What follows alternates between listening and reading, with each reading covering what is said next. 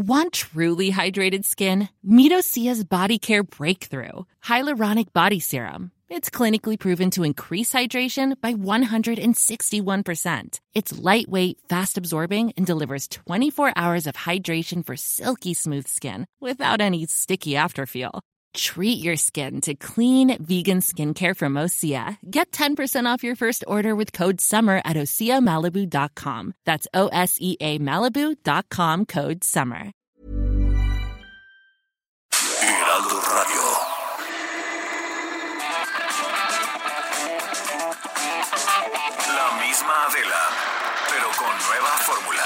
Ese estilo único, incluyente, irónico, irreverente y abrasivo. Aquí empieza Me lo dijo Adela. Empezamos. Imagen del día.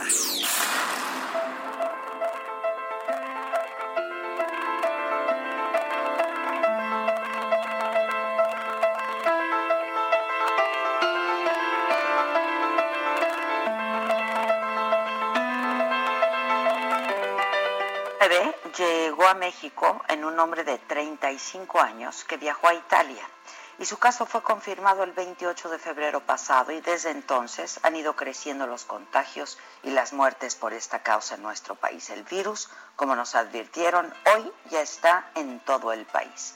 Y hemos transitado por varias etapas. La fase 1, donde los contagios, los casos confirmados de COVID en el país eran solo de decenas y todos de importación o de contactos con esos afectados, amigos o familia. Esta etapa se superó el 24 de marzo pasado, cuando las autoridades declararon oficialmente la fase 2 del COVID-19. Y es esta fase donde ya existe dispersión comunitaria, es decir, contagios generados en la comunidad, pero todavía focalizados. En esta nueva fase se pusieron en marcha medidas de prevención como la suspensión de clases, trabajo a distancia, cancelación de eventos masivos, cese de operaciones en espacios cerrados como plazas, cines o bares. Además de la Jornada Nacional de Sana Distancia para no saludar de mano ni de beso, quedarse en casa el mayor tiempo posible a la par de rigurosas medidas de higiene como el lavado constante de manos y el uso de gel antibacterial. Bueno, este martes 21 de abril, es decir, hoy, México entró a la fase 3 por la presencia del COVID-19 en todo el país. El número de casos y la propagación extensa donde miles de personas pudieran resultar afectadas por el virus. Ahora en esta fase las cadenas de transmisión ya resultan muy difíciles de romper y el riesgo principal es la saturación del Sistema Nacional de Salud. Esta fase 3, ha explicado el subsecretario de Salud Hugo López Gatel, básicamente es un replanteamiento para que las medidas de la jornada de sana distancia se cumplan. Se refuerzan las medidas adoptadas en la fase 2, es decir, quedarse en casa, no saludarnos de beso, ni de mano, ni abrazos, el constante lavado de manos y el uso de gel antibacterial. Se amplía la suspensión de clases hasta el próximo 30 de mayo. Las clases reiniciarán el próximo 1 de junio. Además, no se va a celebrar ningún evento más, ni festejo, ni reunión o fiesta sigue el cierre de espacios públicos, los cines, los teatros, las plazas, los parques, las playas. Se mantienen paralizadas las actividades laborales que involucren la movilización de personas en todos los sectores de la sociedad. Se intensifican las medidas básicas de prevención y la protección a las personas adultas mayores y otros grupos de mayor riesgo las autoridades sanitarias estatales tienen la obligación de hacer cumplir estas medidas con los mecanismos que consideren pertinentes para intentar contener la curva de contagios por COVID-19. López Gatel no anunció una cuarentena generalizada como han aplicado algunos países en esta fase 3. Para esta fase 3, El sistema de salud se apoya en personal del IMSS, del ISTE, la Secretaría de la Defensa Nacional, la de la Marina y Pemex. Hospitales privados atenderán otros padecimientos para que el sector salud se concentre en casos de COVID-19. También se ha contratado a casi 4.000 médicos y especialistas para atender este padecimiento. Se aplicará una reconversión hospitalaria donde 29 hospitales serán 100% destinados a atender casos de COVID-19. 155 unidades van a ser para dar atención al COVID-19 y urgencias. Se sumarán tres unidades nuevas adicionales, cinco más de uso temporal.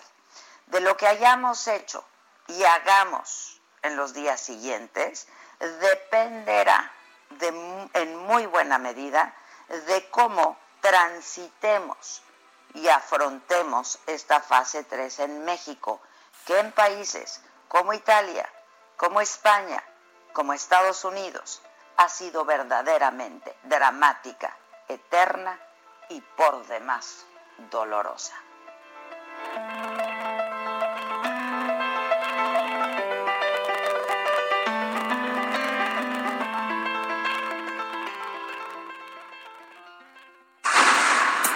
Resumen.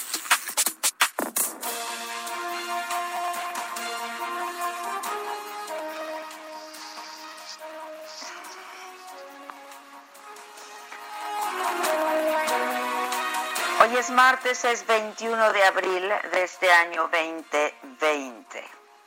Estas son hoy las noticias. Amanecimos con la declaración de la fase 3 de la epidemia de COVID-19 en México con 8.722 personas contagiadas, 712 fallecimientos al día de ayer, el sector salud decretó esta etapa con el más alto pico de casos y hospitalizaciones. El subsecretario de Salud señaló que cuatro regiones del país superan los mil casos y en el centro de México hay más de cuatro mil.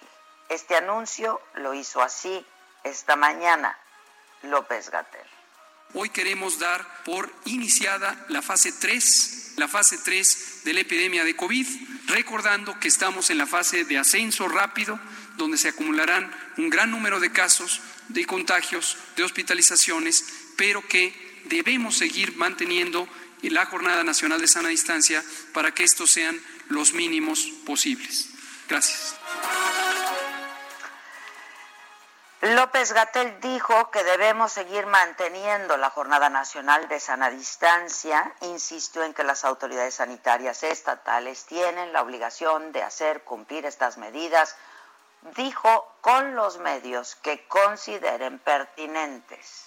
Los mecanismos son los que están dispuestos y es la suspensión temporal de toda actividad laboral no esencial en los sectores público, privado, y social. Es decir, esto sigue en vigor, esto es de alcance nacional y esto se tiene que hacer cumplir en el nivel local. Aquellas, por ejemplo, aquellas entidades privadas que no han suspendido actividades laborales y no están en la lista de actividades esenciales, deben suspender sus actividades. Deben suspender sus actividades para que las personas no tengan que concurrir al espacio laboral y donde es posible, hagan trabajo en casa, donde no es posible, quedan suspendidas las actividades laborales. La segunda, desde luego, que es competencia del Sistema Educativo Nacional, la suspensión temporal de las actividades presenciales en el sistema educativo. Finalmente, la eh, interrupción temporal de las congregaciones en el espacio público, todo el espacio público, cines, teatros, parques, eh, plazas, playas, eh, que ninguna congregación pública pueda ocurrir para que sea un mecanismo efectivo de sana distancia. Hoy en la mañana en la conferencia en Palacio Nacional estuvo también el secretario de Educación Pública Esteban Moctezuma y anunció que los alumnos volverán a clases el 1 de junio y que el ciclo escolar se extiende hasta el próximo 17 de julio. El primero de junio todo el país regresará a clases, como ha señalado el señor presidente, y ya desde el 17 de mayo se hará en los municipios definidos como libres de riesgo, como acaba de señalar el doctor López Gatel. Lo primero es la salud, lo primero es la vida, lo primero es seguir todos juntos para que nadie falte cuando volvamos a abrazarnos. También rescataremos el ciclo escolar, aplazando el calendario escolar para concluir el ciclo el 17 de julio. Bueno, les adelanto, les anuncio, el secretario de Educación Pública, Esteban Moctezuma, estará con nosotros en unos minutos más respondiendo todas las dudas. Si tienen algunas dudas, preguntas, yo sé que hay muchas madres de familia eh, que están eh, pues batallando con esto de eh, las clases en línea, etcétera, etcétera. Ustedes ya conocen nuestro teléfono, pero ahora se los volvemos a poner para que me manden todas sus dudas, sus mensajes vía WhatsApp. Si me quieren mandar un mensaje de texto, de audio, un video, lo que sea, y nosotros a nuestra vez se lo haremos saber y conocer para que nos responda el secretario de Educación. Y en la mañanera de hoy el presidente habló de la situación económica en México ante el desplome de los precios del petróleo, porque pues ahora hay que pagar para que se lleven el petróleo porque está a menos 2.30 el barril. Con la caída en el precio del petróleo hay un agravamiento de la crisis económica mundial que desde luego nos va a afectar. Sin embargo, quiero dar la garantía, la seguridad de que vamos a poder los mexicanos enfrentar esta crisis. ¿En qué baso mi optimismo? En la fortaleza de nuestro país, en la fortaleza de nuestro pueblo. Y dijo y aseguró que México cuenta con los recursos materiales y económicos suficientes para salir adelante de esta crisis, que ya se tienen reservas suficientes y que se harán más ajustes a los gastos del gobierno. A pesar de la crisis, de la caída en el precio del petróleo, de la depreciación de nuestra moneda, de los pronósticos de recesión económica. A pesar de todo eso, tenemos recursos para distribuirlos, entregarlos a los mexicanos y que tengan ingresos para satisfacer sus necesidades básicas. Esta fórmula ya estaba en marcha desde el principio y de la pandemia del COVID-19 dijo que falta poco para salir de esta situación, que no hay descontrol, que el país está preparado para enfrentar este que se avecina, que es el momento más difícil. Reconoció el comportamiento de los ciudadanos para seguir las medidas de sana distancia, pues no, en todos lados, quién sabe qué país vea. Que continuemos, ya falta poco, ya vamos a salir de esta pandemia. No ha habido, afortunadamente, ningún descontrol. Todo eh, se está presentando de acuerdo a lo previsto, de acuerdo a lo que han proyectado los técnicos, los especialistas. Y estamos preparados para enfrentar el momento más difícil. Tenemos las camas, tenemos los equipos, tenemos los médicos. Esto va bien pero lo que hemos logrado ha sido por el apoyo del pueblo, por el comportamiento ejemplar de los mexicanos. Se ha dicho muchas veces desde el principio que esta epidemia no se curaba solo en los hospitales, sino en las casas, que la íbamos a vencer todos juntos, como lo estamos haciendo. En Palacio Nacional esta mañana también estuvo el canciller Marcelo Ebrard quien se ha encargado de coordinar toda esta lucha eh, frente al COVID-19 em, desde hace algunas semanas y eh, habló sobre la propuesta de México ante Naciones Unidas para evitar la especulación somos médicos con el este convenio que en síntesis son 3.115 camas todos los días destinados a atender a personas que de otro modo tendría que atender el sector público. Los van a atender en los hospitales privados sin costo para el beneficiario. ¿Cómo, cómo se va a operar eso? ¿Quiénes participan? Y anunció el canciller que desde este jueves 23 de abril, es decir, este próximo jueves y hasta el 23 de mayo, arranca el acuerdo Todos Juntos contra el COVID-19 que celebraron hospitales privados y el gobierno de México, es lo que escuchábamos, los derechohabientes del INSS, del INSABI, del INSABI deberán llamar, porque así es como al 848, ahora lo subimos a redes también, para programar su atención y algunas otras intervenciones como partos o cesáreas. Anoche, en la conferencia del sector salud, Fabiana Cepeda Arias, jefa de la División de Programas de Enfermería de la Unidad de Atención Médica del IMSS, pidió respeto al personal del sector salud ante las agresiones que se han presentado en los últimos días. Y es que yo les he estado hablando de esto desde hace días, semanas, si me permiten. Eh, y de verdad es que estas agresiones siguen presentándose, no solo eso, van en aumento. Y estaba llorando y recordó que ellos dejan casa, familias, su vida pues, cosa que es cierta en los hospitales. Y nos pide a todos solidaridad para superar la emergencia. En este caso duele, duele hablar de esto, duele hablar de lo que le pasa a tu gente. Duele hablar de los trabajadores de la salud, que también somos personas, que también tenemos familia y que hoy estamos dejando muchas cosas. Estamos dejando nuestras casas, nuestra familia. Estamos dejando nuestra vida en las unidades hospitalarias. Y esto no es gratuito. Esto lo decidimos porque todos los días decidimos ser lo que somos.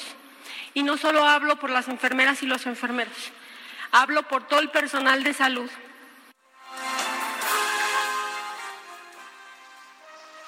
De verdad hay que escuchar a esta mujer que representa a todo el personal de salud de este país. Hoy la Bolsa Mexicana de Valores inició operaciones con una pérdida del 0.47%. El dólar se vende en 24 pesos con 50 centavos. Pemex informó que exportó la mezcla mexicana de petróleo en menos 2.37 dólares, después de cobrar 14 con 35 por cada barril eh, vendido apenas el viernes pasado.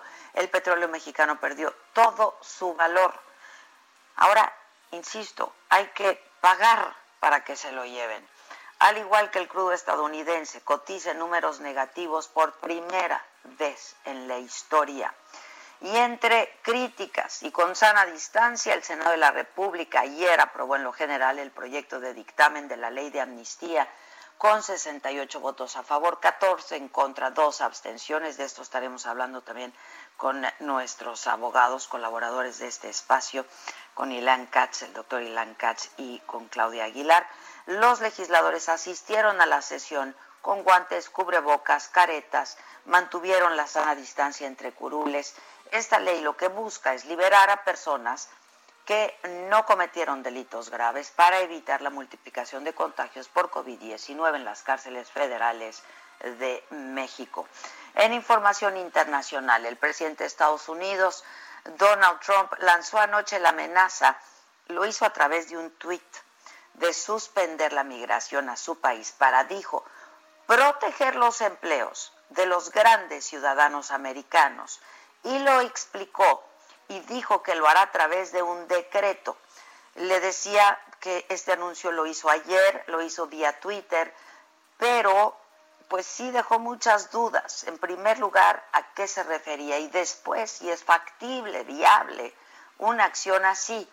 El coronavirus ha dejado en Estados Unidos más de 42 mil muertos ya y 788 mil infectados. Es el epicentro de esta tragedia. Sin los honores tradicionales y en el confinamiento por la pandemia de COVID-19, la reina Isabel II de Inglaterra hoy celebra su cumpleaños 94. La pandemia de COVID-19 ha puesto al Reino Unido al borde de la crisis.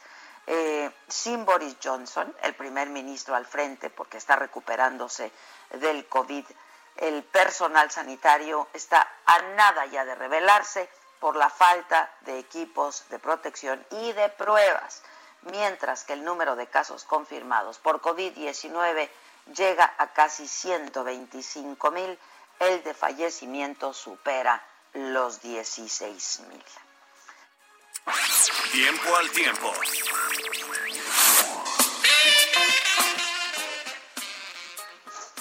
Bueno, para hoy que estamos en casa, en el mejor de los casos, este martes la temperatura máxima 30 grados, mínima de 16 en el Valle de México.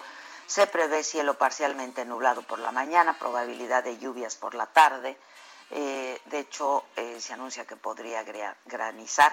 En Acapulco, máxima de 29 grados, mínima de 22. En Villahermosa, Tabasco, 41 grados, máxima 25, la mínima en Tampico, la máxima es de 32, la mínima de 24. En el Estado de México, ahí la máxima es de 28, la mínima será de 9. En Guanajuato, 32 la máxima, la mínima de 13. En Quintana Roo, donde también nos escuchamos y hasta donde mandamos un saludo, también la temperatura máxima 38 grados, la mínima 23. En Guadalajara, 33 eh, grados la máxima, 12 la mínima. En Tijuana, la temperatura máxima 19 grados, la mínima 12. En Houston el termómetro llegará a 31 la máxima, 22 la mínima y en Coahuila la temperatura máxima será de 33, la mínima de 20. Eh, damos el eh, clima de las distintas ciudades a las que llegamos con esta frecuencia del Heraldo eh, Radio, pero les recordamos que también nos pueden escuchar vía internet, por supuesto. Em, y les cuento que Joaquín Sabina dio la primera entrevista tras su caída, ¿se acuerdan? Esto fue eh, el pasado mes de febrero, lo dejó una semana, de hecho, en terapia intensiva, y dijo que fue un error porque se enredó, se enrolló en un cable, con un cable en el pie, y lamentó la muerte reciente de algunos amigos, dijo como Luis Eduardo Auter, muy cercano sobre la pandemia del COVID, dijo que esto es apocalíptico, de acostumbrarse a este espanto. Yo he sido el tipo más callejero, más noctámbulo del mundo. Y eso no puede haber hijas, a los amigos, cenar con ellos, platicar en una sobre es una tragedia. Explicó pues que realmente está incomunicado, que lee, que medita y que espera regresar pronto a los escenarios porque no tiene la menor intención, dijo, de morirse. Una chulada este hombre, ¿lo escuchamos? Y regresé a la maldición del cajón sin su ropa, a la perdición de los bares de copas, a la cenicienta de saldo y esquina. Y por esas ventas del fino laína, pagando las cuentas de gente sin alma que pierde la calma con la cocaína, volviéndome loco derrochando la bolsa y la vida, la fui poco a poco dando por perdida. Deportes.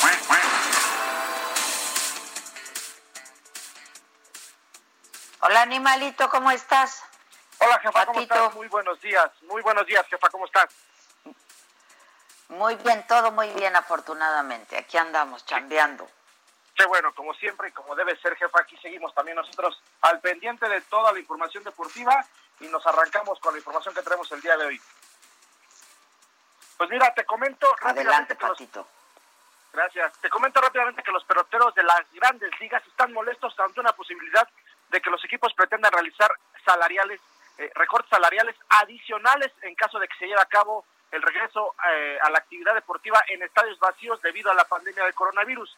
Los jugadores ya habían llegado a un acuerdo con las grandes ligas en términos económicos para la reanudación de estos encuentros, eh, que ya incluía ajustes salariales significativos y otros compromisos.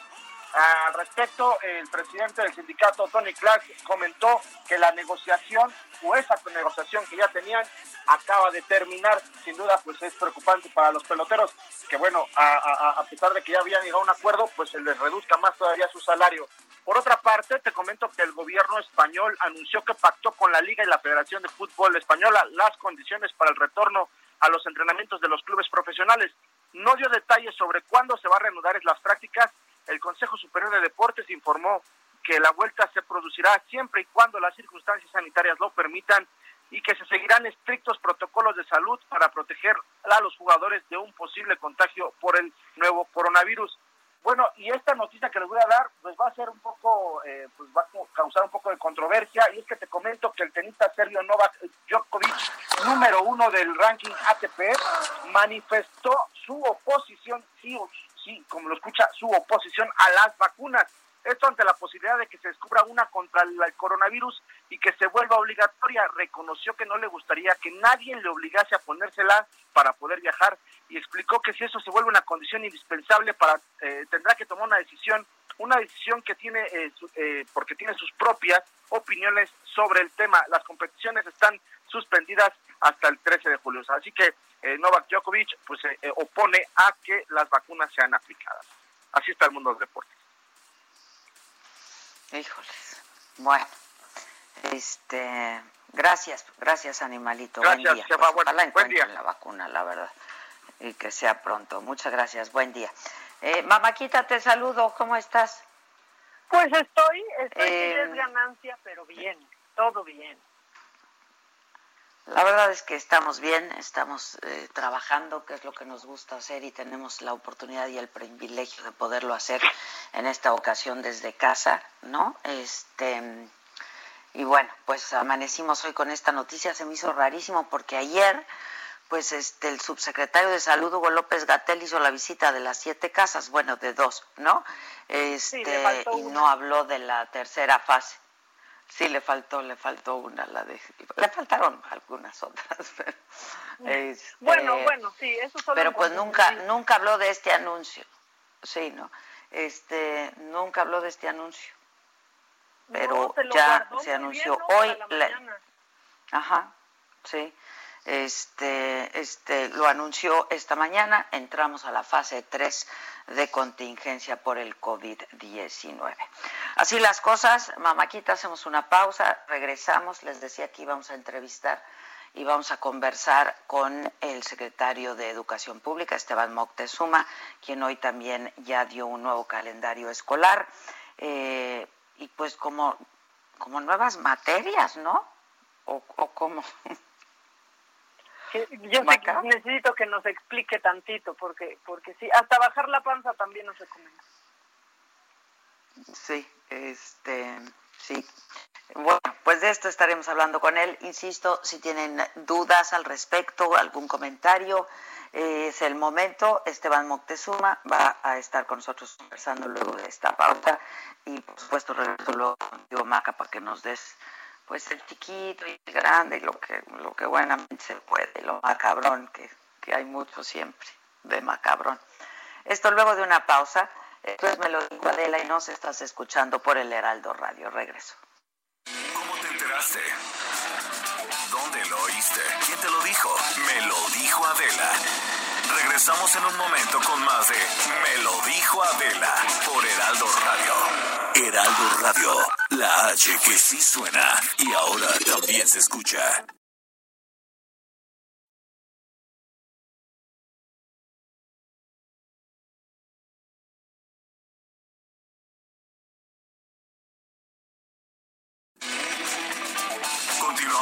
Estilo único y más incluyente, irónico, irreverente y abrasivo en Me lo dijo Adela por Heraldo Radio. Que nos mandes el pack no nos interesa. Lo que nos interesa es tu opinión. Mándala a nuestro WhatsApp 5521 53 71 26. En Me lo dijo Adela, te leemos, te escuchamos y te sentimos. Tiquitiquitín, tiquitín.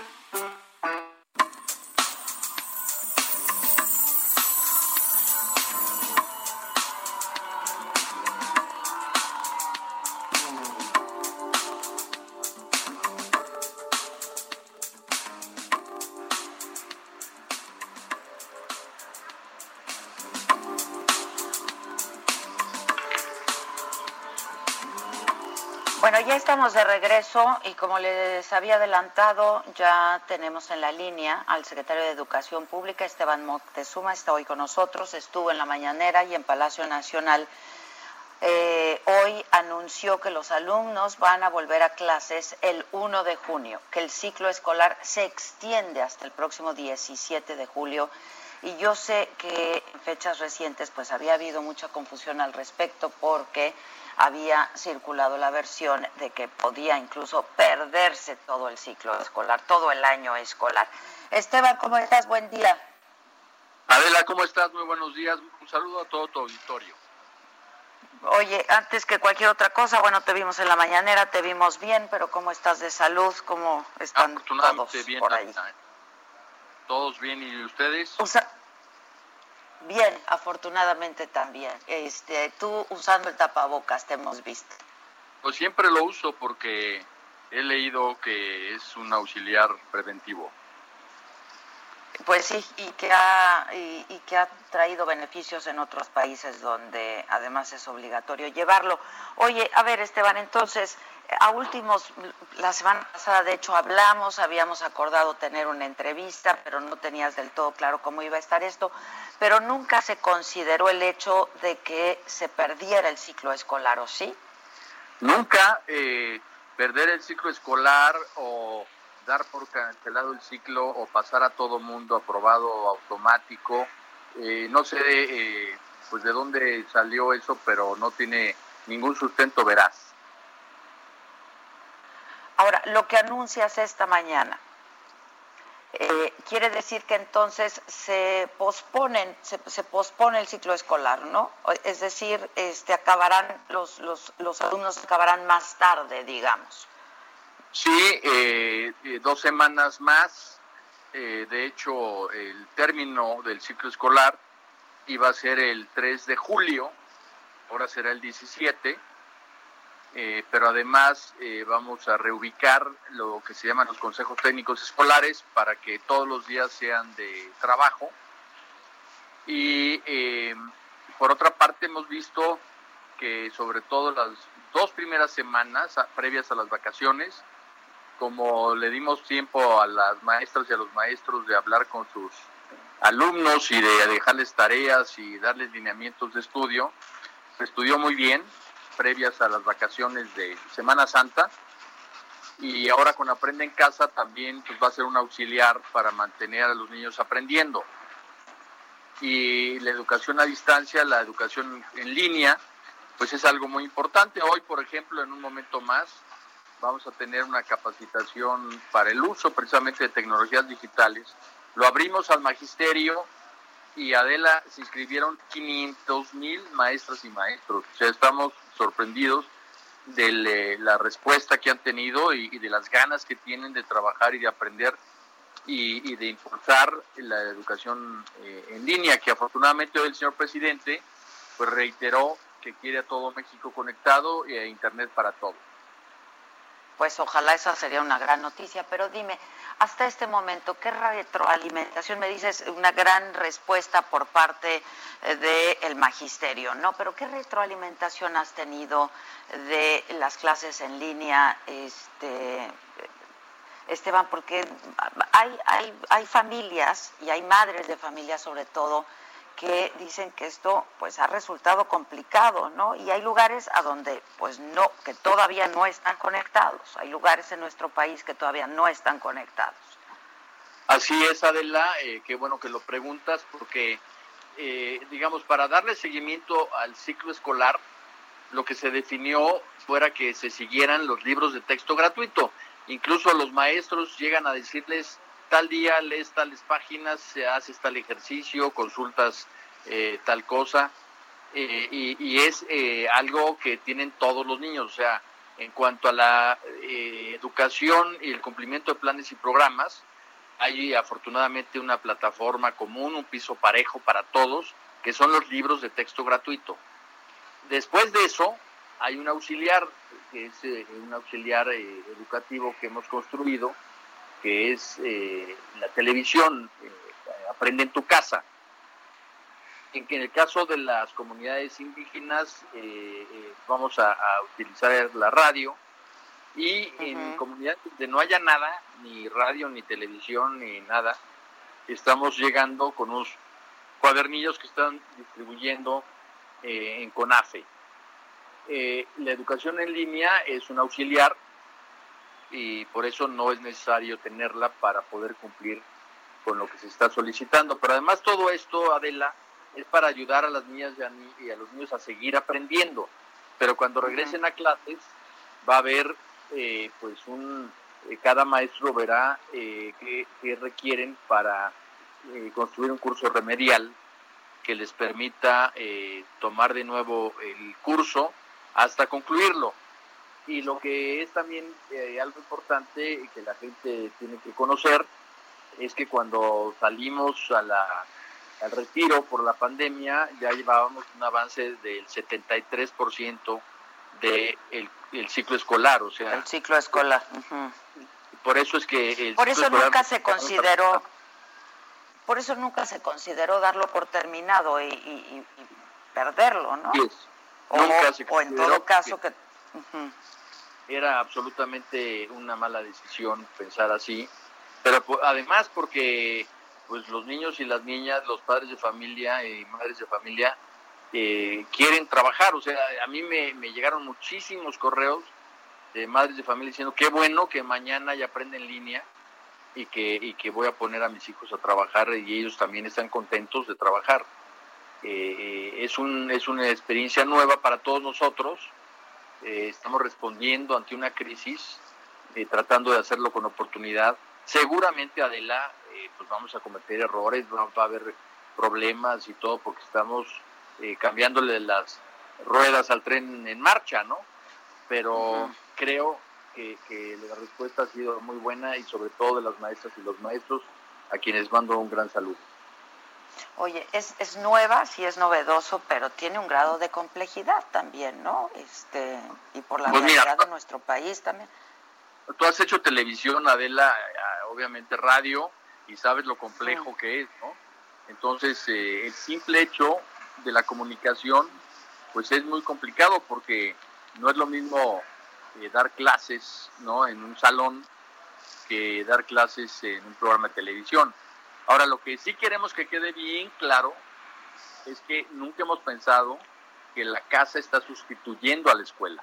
Esto es un auxiliar para aprovechar el tiempo de la pandemia pero hemos visto que los maestros y las maestras son insustituibles, o sea que, que realmente quien sabe cómo ah, eh, conducir a un niño, focalizarlo en el aprendizaje, eh, pues son los maestros. Pregúntale a tus amigas, mamás y papás cómo les va con sus hijos en casa y, y cada vez aman más a los maestros y a las maestras.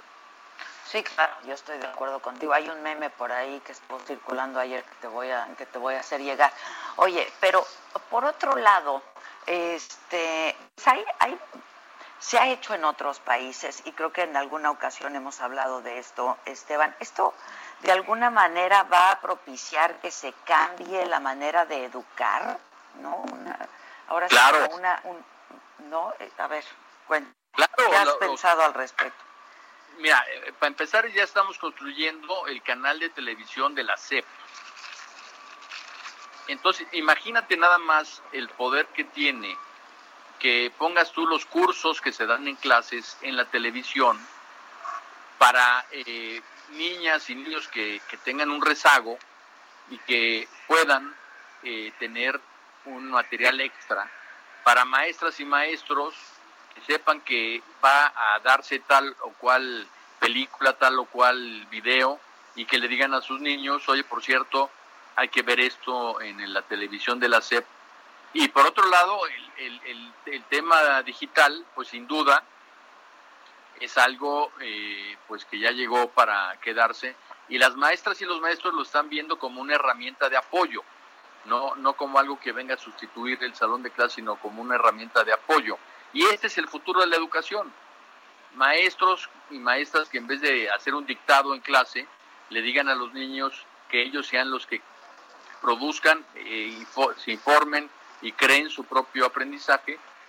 Y, y, entonces esa famosa frase de que ahorita lo que hay que hacer es aprender a aprender más que enseñar. pero los maestros van a tener un espacio muy importante porque son los que crean el ambiente propicio para que esto se dé. Ahora, esto está siendo complicado, este, también Esteban, porque pues hay madres que no tienen solo un hijo, hay madres que tienen varios hijos, ¿no? Este, y entonces esto de eh, el aprendizaje en línea y entregar tareas y etcétera, etcétera, eh, les está complicando. Te lo estoy diciendo porque me están llegando un montón de mensajes. Yo le anuncié al auditorio que tú estarías con nosotros esta mañana y que si tenían dudas, pues las hicieran llegar. Se ven no solamente desesperadas, pero también imposibilitadas, ¿no? Porque pues no están pudiendo, pues. Sí, mira, aquí hay un tema muy importante y es que todos estamos aprendiendo eh, las mamás y los papás en casa están aprendiendo, los niños están, quizás sean los, los más resilientes y los que más rápido asimilen todo, y en la propia Secretaría se está aprendiendo. Eh, lo de las tareas, eh, lo que definimos fue que hubiera lo que llamamos una carpeta de experiencias, en donde la niña o el niño meta todo su trabajo, que escriba también sus experiencias en casa y se las entregue a la maestra o al maestro al regreso a clases, o sea, no es algo que, tengan que estar haciendo de manera recurrente, a menos que esta escuela sea una escuela privada que tenga una dinámica distinta, que es el caso de tus amigas. Este, a ver, ahora otra pregunta, eh, que ahora te, hay, hay toda una batería de preguntas del auditorio que ahora comparto contigo y si eres tan amable este de poderlas de poderlas eh, sí me interesa mucho la retroalimentación pero, mándame. pero dime algo este no fue demasiado aventurado justo hoy que anuncian que entramos en una fase 3 que, vamos, ya estábamos transitando desde antes, a la que ya estábamos transitando, si es que no la estábamos ya viviendo. Este, anunciar una fecha de regreso a clases, Esteban. Mira, eh, ese tema es un tema que está perfectamente bien definido en la ley y es que cuando hay una epidemia, cuando hay una razón de, de, salud pública, hay un consejo que se llama el Consejo de Salubridad General, que es la autoridad máxima en el país. Ahorita, eh, imagínate que el Consejo de Salubridad General es como una Cámara de Diputados, o sea que que es lo que lo que dicta, lo que regula, se tiene que acatar. Y, ese consejo es el que dictó la fecha, no es la CEP. Y entonces, obviamente... Pero es eh, flexible, supongo. Sí, claro. En última instancia. Si, la, si la gente se porta bien y sigue en su casa y, la curva se sigue achatando, pues entonces vamos a continuar este, mejorando. Pero si la gente empieza a relajarse y empieza a, crecer el contagio, pues entonces la fecha no se va a cumplir. ¿Te acuerdas que en varias ocasiones el doctor López Gatel dice sí y solo sí eh, se mantiene la disciplina, sí y solo sí eh, la gente se queda en casa, sí y solo sí, lo he repetido mucho tiempo, porque lo que suceda de aquí al último día de mayo eh, depende en parte pues de la conducta de todos nosotros como sociedad. Ahora, tú hablaste a propósito de ello de algunos municipios que sí podrían regresar a clases antes, iniciar, ¿no? Este, volver a clases antes del primero de junio. Sí, el Consejo de Salubridad General definió 979 municipios que están eh, libres de contagio, que están rodeados, por decirlo así, de municipios que están en eh, color amarillo, o sea que el contagio es bajo de fase 1, y si esos municipios se mantienen así, entonces podrían eh, abrirse ahí las actividades tanto comerciales como educativas el 17 de mayo. Pero si siguen así, si por alguna razón el municipio colindante pasa de amarillo a rojo, entonces ya no se abriría. Si ese mismo... Exacto, esto justo te quería preguntar, porque tú y yo conocemos la realidad también, este, pues de estos niños que van a las escuelas en determinados municipios, que tienen que ir de un municipio a otro, ¿no? Para poder ir a sus clases. Sí, si, digamos, si lees tú eh, el resolutivo del Consejo de Salubridad dice que los municipios que se van a liberar de la distancia social serán aquellos que en la fecha del 18 de mayo estén libres de contagio. O sea, los van a estar monitoreando para ver si continúan libres de contagio o si otros municipios, digamos, si un municipio que está en amarillo pasa a verde, también podría convertirse en un municipio candidato a abrirse a las actividades. Ahora, este, déjame hacerte preguntas. Dicen, ¿las escuelas particulares van a regresar a clases cuando la Secretaría lo disponga? Sí, el calendario escolar es normativo para todo el sector educativo en educación básica y las escuelas particulares deben de acatarlo. Otra pregunta dice, ¿los exámenes que tienen que presentar niños de secundaria y prepa o bachiller tendrán la misma fecha o cambia? Mira, hasta el momento, eh, como esta convocatoria se hizo antes, si en las fechas eh, publicadas ya se levantó la, restricción de distancia social, continuarán y si no, se darán nuevas fechas. Pero es algo en lo que estamos atentos, es de lo primero que vamos a definir para que se puedan presentar esos exámenes de Comipems. Ya, otra vez son, son fechas este, pues que tendrán que ser flexibles y que podrán moverse en todo caso, ¿no? Sí, están sujetas a la pandemia. Desafortunadamente, Adela, pues la pandemia no tiene palabra. Ahora, dice, buenos días, mi pregunta para el secretario de Educación es, ¿en qué fecha se hará el examen para ingreso a secundaria? Es decir, los niños que pasan de primaria a secundaria. Eh, eh, todo todo eh, lo relativo a calendario escolar lo vamos a publicar para que todo el mundo tenga las fechas propuestas y no quisiera adelantarte nada para estar de acuerdo en todo el sector.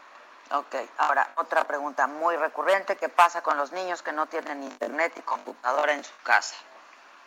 No pasa nada, eh, que estudien en sus libros de texto, que estudien en Aprende en Casa, en 11 niñas y niños y en TV Educativa, eh, que estudien, está publicado en todos lados eh, los grados y los canales donde se puede acceder a eh, las clases en línea o en televisión. Eh, fíjate, también pues muchas madres de familia dicen las mujeres que tenemos que salir a trabajar y que la opción era dejar a los niños a la escuela para poder ir a trabajar. ¿Qué vamos a hacer? Pues es lo que en buena medida estamos pasando todos, ¿no? Pues sí, desafortunadamente. opciones.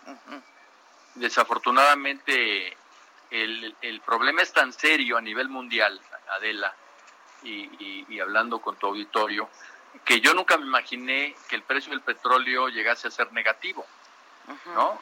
O sea, ahorita si quieres vender petróleo te dicen, pues mira, te lo guardo y, me pagas por guardártelo. Sí, exacto. Eh, y eso es resultado de la pandemia, o sea, a ese grado llegó en el mundo ya la parálisis y obviamente a todos nos ha trastocado la vida, la rutina, la economía. Hay, hay, hay muchos problemas y tenemos que estar muy unidos para salir de esto adelante, pero ahí están enfrente y nadie los puede negar. A, ver, esta otra pregunta. Dice Adela, FIMPES y ANUES le reportaron a la SEP que las clases terminarán en línea y no piensan regresar aunque la SEP diga lo contrario. ¿Es correcto? Mira, eh, hay una, una propuesta de las universidades de concluir el ciclo escolar, eh, porque ya concluía, o sea, no se están adelantando a nada, pero hacer los exámenes en línea. Y esos exámenes eh, los pueden hacer incluso, están viendo cómo y en dónde, para quien no tenga eh, acceso. En las universidades, como tú recuerdas, en su mayoría de la zona autónomas. Entonces, pueden tomar esas decisiones y, manejar eso, aunque estamos en perfecta coordinación con ellos, estamos en coordinación con Anuyes y lo que determinen seguramente eh, lo harán después de, escucharnos siempre porque una de las virtudes que tiene este momento en el país es que el sector educativo se ha mantenido muy unido. Yo he tenido reuniones con los secretarios de educación de todos los estados cuatro veces ya desde que se hizo el, el distanciamiento social, obviamente virtualmente, eh, pero estamos eh, todos trabajando muy unidos en favor de las niñas, los niños, los jóvenes. ¿Qué has aprendido de esto y, y, qué tenemos que hacer a partir de esto para después, Esteban, en términos de educación en este país? Mira, en términos de educación, Adela, el COVID-19 ha mostrado la, lo que tú has mencionado varias veces ya en la entrevista, la enorme desigualdad y las diferencias en oportunidades que hay en el país. Entonces, una primerísima lección es que el tema de la equidad es algo sobre lo que tenemos que trabajar muchísimo y apoyar más a las escuelas y a los niños que requieren de una mejor educación. Dos, sin duda, es que la higiene y la limpieza eh, no son adornos, no son eh, buenas costumbres, son cuestiones vitales. Entonces que tenemos que tener en las escuelas toda una disciplina de higiene escolar, de limpieza, porque es muy común que una niña tenga calentura y la mamá diga, pues no tengo con quién dejarla y la meta a la escuela, ¿no? Y, y contagia a todo el mundo y, los que sufren son los abuelos luego, que son los que se mueren de pulmonía o de influenza. En este caso, pues es de coronavirus. Y, desafortunadamente, pues todas estas enfermedades respiratorias, broncorespiratorios, eh, pues aparecen todos los inviernos, ¿no? Entonces, al regreso a clases, estoy viendo con, la, con salud un protocolo para ver eh, qué tipo de cuestiones de higiene y de salud debemos incorporar ya como norma a las escuelas. Y lo mismo en materia de limpieza, este, que no haya basura, que los niños aprendan a no tirar basura. Eh, y, son cosas que son eh, muy importantes en la convivencia social. Otro tema muy importante, que incluso está en la Constitución, lo metimos en, la, en el acuerdo educativo, fue eh, que los padres y madres de familia participaran más en la educación.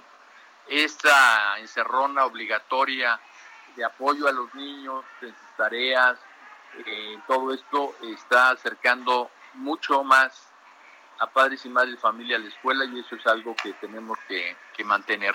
Y finalmente, la educación en línea, y ahora que el presidente logre eh, darle al país Internet para todos, pues tenemos que trabajar mucho en ello y, el Internet es una herramienta. El otro día alguien decía, pero es que el Internet, el Internet es como, como, un, como un cuaderno, este, es una herramienta, lo importante son los contenidos. Sí, claro, como en todo, ¿no? Y, Como en todo. Y en eso tenemos que estar trabajando mucho en, en la educación mexicana, en tener los mejores contenidos posibles. Por cierto, nos ha ayudado mucho, por ejemplo, la Fundación Carlos Slim, eh, que ha tenido eh, pues eh, la, bondad de darnos gratuitamente plataformas, contenidos, todo lo que tiene de la Khan Academy. ha habido un gran apoyo y lo mismo que Google y Microsoft nos han apoyado de una manera muy importante. A propósito de la Khan Academy, por ejemplo, yo entrevisté al fundador de Khan Academy alguna vez y él, su apuesta es a ese tipo de educación, educación en línea. Así es, y por eso es que la creó, pero lo que hizo el ingeniero Slim fue traducirla al español, que eso es muy importante. Sí, lo sé, hizo un acuerdo con Can, sí, lo, sé, lo sé. Así es. Y lo, y lo están usando ahora. Qué bueno que entreviste siempre gente importante, de la me siento honrado. Esteban, Esteban, yo estoy seriamente preocupada. ¿El regreso a clases va a ser con tapabocas obligatorio?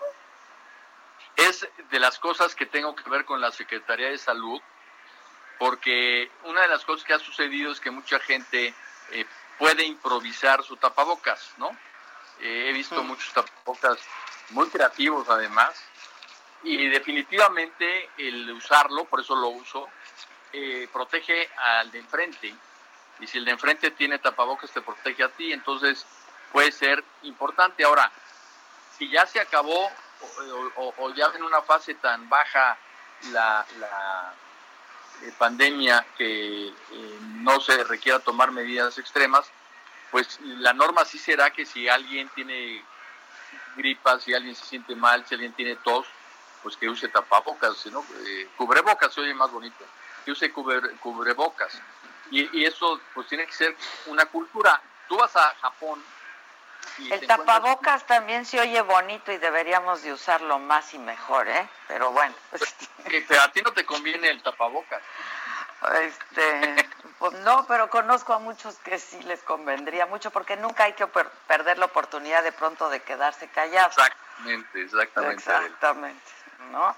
Oye, este, finalmente, eh, bueno, pues tú conoces a mis hijos, eh, etcétera. Yo he visto, mi hija, por ejemplo, está siguiendo con sus estudios este, de licenciatura en línea eh, en una universidad de Estados Unidos. Y, por ejemplo, este, yo he visto eh, y he estado leyendo un montón sobre esto, que hay mucho apoyo emocional, psicológico también a los alumnos, tanto a los pequeños, a los grandes, como a los padres de familia en línea. ¿Has pensado, han pensado en esto, Esteban? Porque no me parece un asunto menor en lo absoluto, ¿eh? ¿Cómo están los niños? Sí, qué bueno que lo mencionas. Sí, eh, eh, todo el tema socioemocional es algo que estamos eh, viendo. Incluso con las universidades ya tenemos líneas telefónicas para que cualquier persona que requiera apoyo socioemocional van a tener el apoyo de psicólogos y eso ya está en marcha y sin duda este, parte de la capacitación magisterial que haremos antes de volver a abrir es eh, el tema socioemocional. Y en línea, una especie de preguntas y respuestas, o sea, que, que, que den contención a la familia y a los integrantes de las familias de cualquier edad. Lo, podríamos hacer en línea, pero de nuevo, siguiendo tu línea de argumentación, pues hay muchas que no la tienen, por eso eh, lo vamos a hacer de cualquier forma, eh, por las vías, digamos, regulares que tiene la Secretaría para hablar con el resto de... Pues dicen que las crisis son una oportunidad, Esteban. La verdad es muy doloroso por lo que estamos atravesando. Este, muy fuerte. Muy fuerte. Este, pero pues ojalá también sea una oportunidad para replantear un montón de cosas en términos de educación en este país. Tú hablabas hoy de que hasta de, La Paz hablabas y, la verdad es que este país ocupa el lugar número uno en obesidad infantil, ¿no? Así es, Adela. Oye, me tengo que ir. Yo también. entrevista y mantengamos en contacto durante toda esta época. Ya vas. Bueno, pues gracias, Esteban. Saludos a todos. Gracias. Igualmente es Esteban Moctezuma, secretario de Educación Pública. Vamos a hacer una pausa, yo también me tengo que ir, pero yo regreso eh, y regresamos con mucho más. Este, espero que eh, pues esta, esta charla con el secretario de Educación pues de alguna manera haya disipado algunas dudas que todo el auditorio tiene, que son madres de familia, que son maestras o que son alumnos también. Una pausa, esto es el Heraldo Radio y ya volvemos. ¿Dónde lo oíste? ¿Quién te lo dijo? Me lo dijo Adela. Regresamos en un momento con más de Me lo dijo Adela por Heraldo Radio. Escucha la H. Heraldo Radio.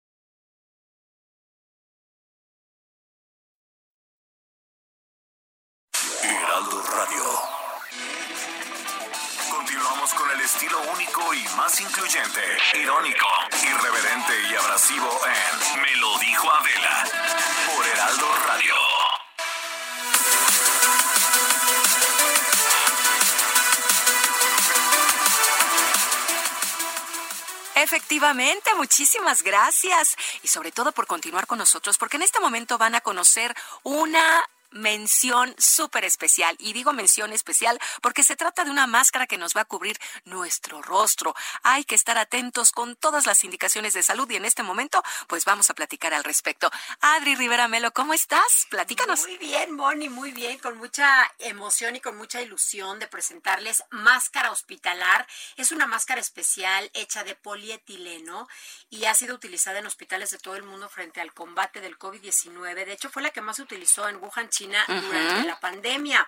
Eh, máscara hospitalar es muy similar a la que utilizan los soldadores para trabajar. ¿Por qué? Porque te protege mucho más y evita que lleves tus manos a la cara, sobre todo los ojos, para evitar contagios. ¿Qué ventajas tienen? Pues tiene muchas ventajas. Una de, de, las ventajas es esta, ¿no? Que te protege mucho tu cara. Y la otra es que es mucho más higiénica. ¿Por qué? Porque la puedes lavar en casa con agua y con jabón. La máscara hospitalar eh, nos va a ayudar mucho a detener las gotículas de saliva cuando tosemos o cuando estornudamos para evitar el contagio. Súper.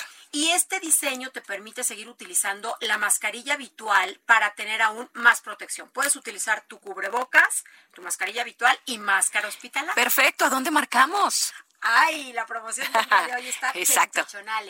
Tienen que marcar al 800 mil y se van a llevar cuatro máscaras hospitalar por la mitad del precio de la mascarilla N95 y en la compra de las cuatro máscaras les vamos a obsequiar un kit de SOS Protec que contiene un gel bactericida para nuestras manos y un rolón antimicrobiano especial que nos va a ayudar a proteger nuestras vías respiratorias. Súper, sí, porfa. 800 mil. Se las enviamos hasta la comodidad de su hogar. Perfecto, me encanta. 800 mil Hay que marcar en este momento, ¿verdad, Adri? Así es.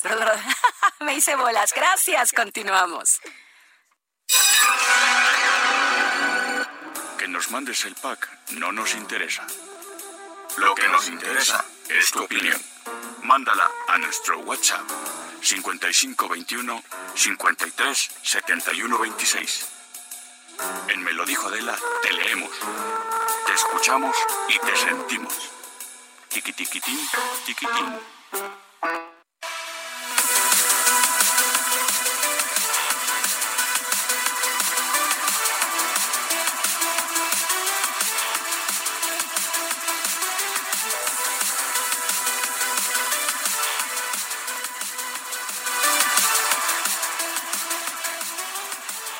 Ya estamos de regreso.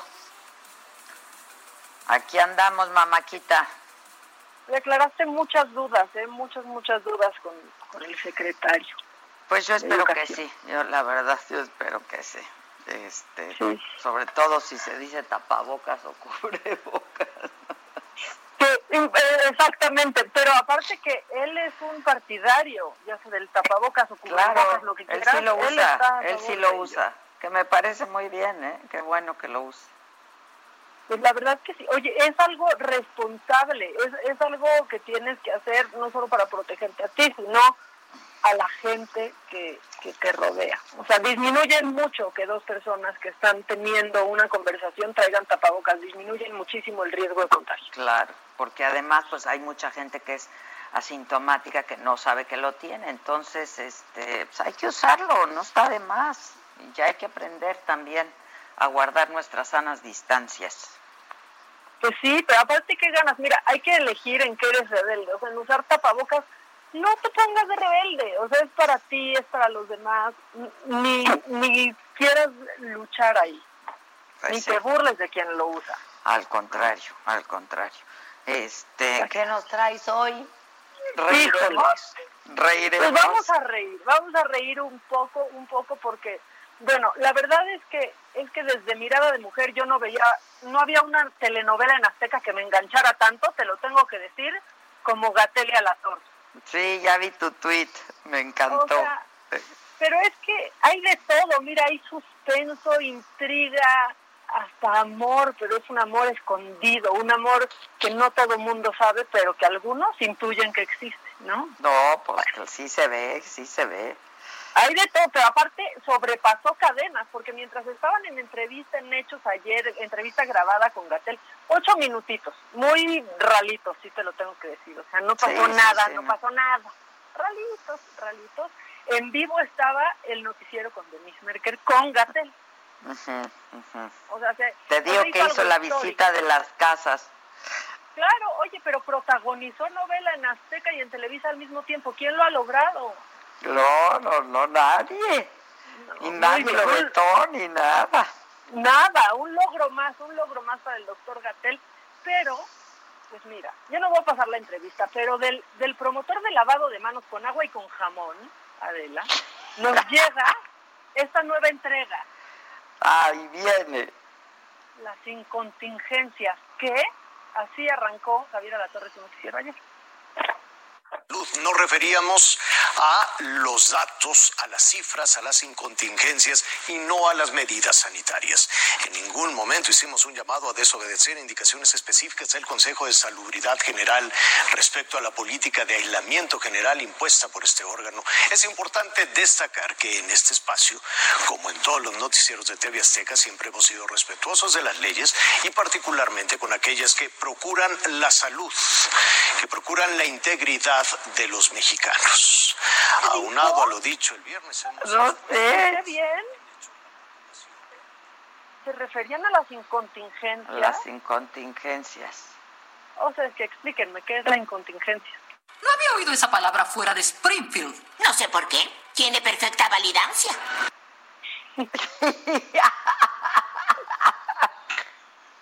Tiene perfecta validancia esa palabra. Contingencia. increíble. Pero además es tramposo, ¿no? Porque pues días antes sí habían estado diciendo que había que salir a trabajar y etcétera, etcétera. Claro, a ver, es súper tramposo porque incluso cuando O sea, sí cuando, sí cuando dijo no le hagan caso a Gatel, sí se refería a las cifras, ¿eh? Sí. Eso sí es cierto y estaba en ese contexto. Sí, pero- estaba hablando de los Eh, exactamente. de otros estados. Exactamente, pero es un discurso que trae Azteca desde hace días, no semanas, de que, de que pues, hay que salir a chambear. Sí, y de que el cáncer y la diabetes matan a más mexicanos que el coronavirus y que no podemos dejar que el miedo se apodere de, de nuestro país, que el miedo, y lo que dicen y lo repite mucho él, es el miedo no se puede apoderar de México, el miedo no puede ir por encima de, de los mexicanos, ¿no? Pero, pero, la salud sí, ¿no? y eso ha estado pasando y, en, y a, esa dirección quizás este eh, de manera tardía a esa dirección el- incluso el gobierno pero mira yo me quedo con la incontingencia que a mí me dio horas de felicidad aunque no alcanza el jamón Adela. Ay, el jamón es precioso. El jamón ¿Qué es más? precioso, pero sí es, es tramposo porque pues han ha habido miles de reportajes sobre cómo esto está afectando a la economía, cómo no conviene, cómo no es tan grave esto como para detener todo. Pero bueno, como queremos alegría, fíjate que Anaí se nos hizo viral. O sea, esto que te voy a poner no es un video de ahorita de estoy en mi casa encerrada y me voy a poner a darles recetas de cocina. No, es un video del año pasado, pero que ahorita, que todos estamos bueno, no todos, la verdad, pero que algunos tienen algunos, pues, tiempos muertos, ¿no? Por ahí, pues andan encontrando cosas que quién sabe de dónde sacaron, pero yo les digo, si ustedes están en su casa y quieren cocinar, sigan a Anaí para más recetas. Aquí está Adela por si quieres prepararte ahorita un desayunito cuando acabemos.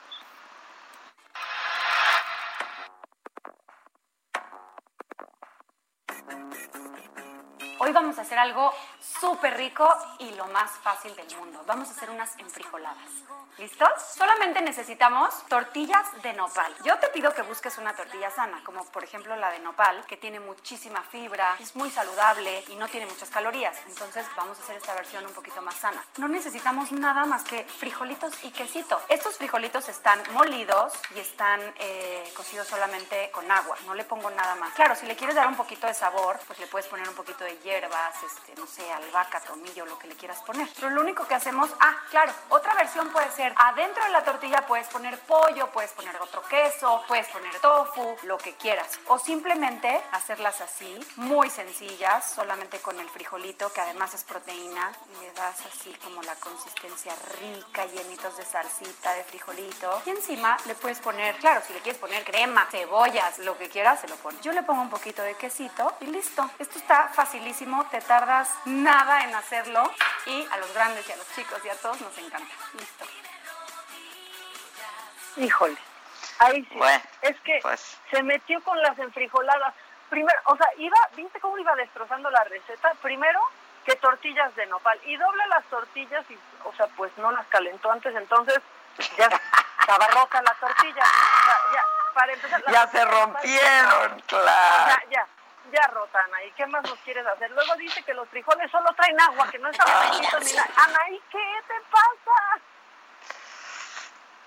Y Pero fíjate que yo, cuando, es que ahorita estoy pensando en Lady Gaga, ¿no? Este, no, no que Anaí sea nuestra Lady Gaga, pero pues cómo se están uniendo los famosos en, en otros países, ¿no? Haciendo cosas. Y te acuerdas cuando, pues cuando empezó, recién empezó esto, de hecho, pues yo me acuartelé, este, incluso antes, porque como venía de Estados Unidos, eh, hice un viaje a Estados Unidos, entonces pues me, me recomendaron pues ya cuartelar, este, pues justamente para no contagiar a, a otros en caso de que tuviera eh, el, el virus. Este, y te acuerdas que te dije, es que yo quiero invitar, y de hecho hablé con Gloria Trevi, y hablé con las Pandoras, y que si Emanuel, y que si Mijares, y pues con la banda, ¿no? Este, pues para hacer eso, conciertos en línea o un magno concierto en línea. Este, pero pues no tuve quórum, ahora sí que no tuve quórum. No jaló, no jaló. Y mira, más de 125 millones de dólares recaudaron, ¿eh? O sea, la, la verdad es que fue un Sí, movimiento caray. espectacular. Este, no tanto las enfrijoladas de Anaí, que le quería poner hasta albahaca. ¿Sabes qué, Anaí? Ahí sí no te lo vamos a permitir. ¿Cómo albahaca la enfrijolada? Ah, deja preguntarle, René, ¿le echarías albahaca a las enfrijoladas? René, ¿le echarías albahaca a la enfrijolada? No, es que te pasote, claro, el pasote a los Claro. frijolitos. O sea, pero, y, y no las haces. No sé por qué, tiene perfecta ¿cómo validancia. pones tortilla de nopal, o sea, no, no me friegues. Bueno, tortilla de nopal está bien. Ahí toda porque, rota, pues, la gente se fría. cuida, aunque el maíz es el maíz, caray. Y el maíz es el maíz, o sea, en las tortillas de Nistamal, ¿hay algo más rico que eso? Uy, no, no. nada, nada. Oye, Sí, este, está Gustavo. Prado con nosotros. Sí, no. Gustavo Prado, ¿cómo estás? Aquí está bien, mamá, estoy muy- y yo. Está muy divertido oyendo a Maquita y tú diciendo la receta de las línea. Ojalá que, oja- ojalá que alguno de nuestros famosos, ¿no? Nos escuchen y yo me comprometo y pongo mi oficina a disposición y coordinamos y hacemos lo que tengamos que hacer para hacer un super concierto, ¿no? o una mega transmisión. Ah, Pues sí, algún evento que y este y que recaude que recaude porque buena Ojalá. falta hace aquí en fin No, pues aquí hace una falta ojalá ojalá ojalá bueno. ojalá exacto exacto Oye, bueno qué nos traes tú ligera. ¿Tú te acuerdas de esta película de Intensamente? Sí, claro. Entonces, ya ves que eh, la principal emoción que yo no estoy menos, segura eh, están los sentimientos adentro de la cabeza y es esta eh, película de Pixar. Entonces, cada sentimiento pues es un personaje. Y esta tristeza es la azulita. Triste es la azulita, la alegría es como la que controla todo, está la furia que tiene sus llamitas en la cabeza y está también el miedo. Pero hay un personaje que en español le pusieron disgusto, en español de México, y este personaje pues está vestida de verde, así como toda arregladita, fresita y posh, y entonces es así como, ay, guácala todo, ¿no? Y resulta que ella en España le pusieron asco. Mm, Y pues es como la misma idea de esto del asco, pero resulta que el asco es una emoción. Y esto es bien curioso porque sentimos asco precisamente porque eso es lo que nos permite estar sanos. Entonces resulta que solo los humanos tenemos este sentido del asco de manera tan sofisticada, porque pues cualquiera que haya visto un perro, pues de repente los perros ven popó y vengan a tu reino, ¿no? Entonces se dan un atascón.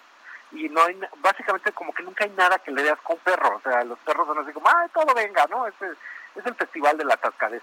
En cambio, nosotros los humanos, pues hay cosas que inclusive uno le puede contar a alguien y eso hacer que haya en la arcada del vómito, así el ¿no? Y de hecho, con, curiosamente, el asco se desarrolló evolutivamente para que no comas carne podrida, para que no comas alimentos en descomposición, y pues básicamente las personas que eran, entre comillas, más asquerosas, pues fueron las que mejor este, sobrevivieron. Entonces el asco lo que hace es que tú vivas más. Y de la misma manera, pues no sé, hay gente que dice, ah, pues yo me doy a todo mundo, ¿no? Y yo me beso con todo mundo. Bueno, pues entonces lo más probable es que de repente te dé una mononucleosis o cualquier cosa de esas. Y en cambio la gente que es así de guácala, a mí que ni se me acercan, pues esa persona pues nunca le va a pegar nadie nada y nunca le va a dar ningún tipo de infección, ni no va a tener hepatitis ni nada, aunque se va a aburrir mucho, ¿no? Entonces, resulta que hay un científico que se llama Plutchik, y este señor es un señor que se llama Robert Plutchik, se murió en 2000, como en 2006 se murió este señor, entonces es bastante del mundo contemporáneo. Y resulta que él se puso a investigar toda su vida, tiene un libro de las emociones, y resulta que él descubrió que así como hay colores primarios, que son tres colores primarios que en la mezcla dan todos los demás este, colores, entonces él descubrió que básicamente hay ocho emociones primarias, y esas ocho emociones primarias son las que son animales las que no puedes tú este, controlar, que cuando te dan te pones así, pero loco. Y esas son el furia, la furia, el odio, la pena, el asombro, el terror, la admiración, el éxtasis. Y resulta que cuando esas que son tan gigantescas y son tan animales, las tienes en una menor medida, entonces son otro, son otra emoción. Entonces, por ejemplo, el odio es la máxima, pero en mucho menor medida es el asco y en menor medida el asco es el tedio. Entonces esto es bien curioso porque lo que está pasando con las enfermedades allá afuera es que estamos desarrollando una nueva forma de asco, todo esto de las mascarillas, limpiarnos con desinfectante las manos, etcétera, y encerrados estamos desarrollando formas de tedio. Y esto es muy curioso porque es el, el trinomio tedio, asco y odio. Y son como un trinomio de emociones que no son particularmente positivas. Ahora, lo que es muy curioso es que estamos viviendo un momento político que empezó cuando cambia el sexenio y todo el mundo, pues así gigantescas expectativas, y eso curiosamente es éxtasis, alegría y serenidad, que lleva hacia el optimismo. Entonces, todas esas emociones positivas, ahorita que estamos viviendo el odio, el asco y el tedio, en lo que él dice es que esto lleva a un giro en el que empiezan a aparecer otro tipo de emociones, y empieza a aparecer así como eh, la decepción, y particularmente esto es muy curioso, en su árbol de las emociones, él dice que cuando se da la decepción, el que sigue ahí es la pena, la tristeza y la melancolía. Y pena, tristeza y melancolía son particularmente asociados pues a las enfermedades, ya se enfermó alguien en tu familia, este, pues si alguien fallece, pues es así el máximo nivel de pena. Entonces, esto es muy interesante porque una cosa que va a pasar en tendencias es cómo ahorita estamos administrando los sentimientos y cómo esos sentimientos que tuvimos hace algunos años de un gigantesco optimismo, ahorita están entre el remordimiento, la decepción y todo un árbol de emociones pues que no son particularmente positivas. Ahora, lo importante de esto es que si nosotros sabemos cómo funciona la emoción, sabemos cómo nos podemos preparar para los pues para, que para los tiempos que siguen. De hecho, desde ese mismo árbol de emociones sigue dando vuelta el círculo y hay una cosa que es el miedo, el temor y después por fortuna en el ciclo entonces vuelven a aparecer la serenidad, la alegría y el éxtasis. Él lo que está haciendo es que está clasificando los sistemas de emoción para ver cómo sentimos emociones los seres humanos. Y de hecho él dice qué es lo que hace uno ante cada una de ellas. Dice que ante el asco uno presenta así como rechazo o inclusive la arcada del vómito. Que ante el tedio es básicamente así también como una emoción que lo que te causa es, Dios mío, pero ¿por qué no hago algo que cambie? Y que eventualmente todos esos sistemas de emociones lo que hacen es que tú busques mecanismos de adaptarte y que busques cómo volver a emociones más positivas. Entonces, eh, creo que eso es algo interesante porque tenemos que estar prevenidos de qué tipo de emociones vamos a estar desarrollando, pues para saber cómo contrarrestarlas. Y hay muchas maneras, ¿eh? desde la música, desde el olfato, desde el sonido, pues hay una multitud de cosas que te pueden ayudar a controlar la emoción. Está súper interesante, ¿eh? Sí, es muy interesante. Yo pedí que te mandaran la gráfica, a ver si la puedes compartir a través de Twitter para que la gente vea el arco de la emoción. Está buenísima, Ah, justo claro, la estoy viendo en este momento. Yo por lo pronto te estuve oyendo en la semana cuando estuviste dando la carta de un perrito que dice, bueno, ya, ¿por qué sigues en la casa, eh? Y algo Ajá, que hice ajá. yo para proteger a mis propias emociones, aunque me regañaron en, en el feed que te comenté, me compré una perrita de ocho semanas. Ah, tú muy bien. creo que esta es una de las pocas veces que voy a estar encerrado tantos meses en mi casa. Entonces ahorita tengo el tiempo y la posibilidad de dedicarme, aun cuando estoy Y trabajando, de pues, educarla, y claro. Ajá, y de enseñarle a mi otro perro, a Macario, hola Maca, ¿cómo estás? Enseñarle a Macario Muy bien, tocayo. cómo No comportarse con importa, los aquí hay perritos. dos, pe- o sea, Acuerden que yo te, acuérdense que yo tengo mi maca, ¿eh? Ajá, Bueno, pero tiene aquí dos lo perras también- macas. Sí, vaquita. Aquí lo curioso es que los perros, una cosa que hacen es que están siempre como en sentimientos, inocencia, felicidad, etcétera, etcétera. Entonces, en cierta manera, también esto de traer nuevos animales a la vida es una forma de atraer pensamientos positivos. Positivos, claro. Ahora me regañaron en tu feed porque me dijeron, oye, tú no puedes tener un perro nada más por la cuarentena. Le dije, no, pues claro que no. Yo llevo toda mi vida con perro y No. siempre. Claro, no, claro, no te los va a abandonar pasando esto. Al contrario, No. al contrario, pero es una gran oportunidad para también tener- obtenerlo ahorita para tener tiempo para educarlo, porque los perros Sí. necesitan, claro, Ajá, necesita clases de chis, de pipí. exacto, de chis. Tú muy bien, tú muy bien, mándanos fotos y ahora subimos al Twitter, bueno, pues a todas mis plataformas, El esta círculo de de emociones. emoción. Es bien importante, te voy a contar luego cómo podemos eh, entrar en la línea de las emociones positivas. Híjole, enséñanos. Sí, es que he estado leyendo mucho y he estado investigando eso precisamente porque la tendencia va a ser cómo lidiar con todo esto que nos está pasando emocionalmente. Sí, por favor, enséñanos, enséñanos. Te mando un beso. Adela, Se te extraña siempre. Gracias. Me urge ya, ¿verdad? Yo Sí. también, yo Abrazo también. grande. Cuídate. A mí Bye, bye. también me urge. Bye. Vamos a hacer una pausa y vamos a regresar con eh, nuestros abogados de cabecera, Ilan Katz, Claudia Aguilar, para hablar de esta ley de amnistía que fue aprobada el día de ayer en, en el Senado de la República. Eh, esto es Me lo dijo Adela y nos estás escuchando por el Heraldo Radio. ¿Cómo te enteraste? ¿Dónde lo oíste? ¿Quién te lo dijo? Me lo dijo Adela. Regresamos en un momento con más de Me lo dijo Adela por Heraldo Radio. Heraldo Radio. La HCL se comparte, se ve y ahora también se escucha.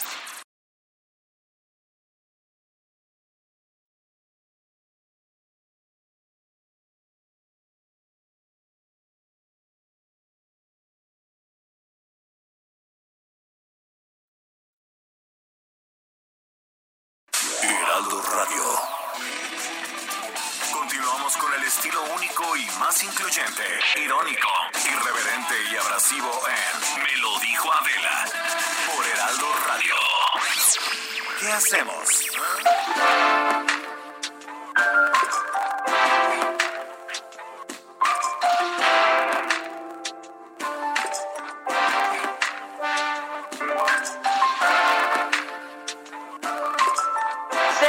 ¿Qué hacemos? Claudia Aguilar, Ilan Katz, abogados de El Heraldo Radio, bueno, míos también. ¿Cómo están?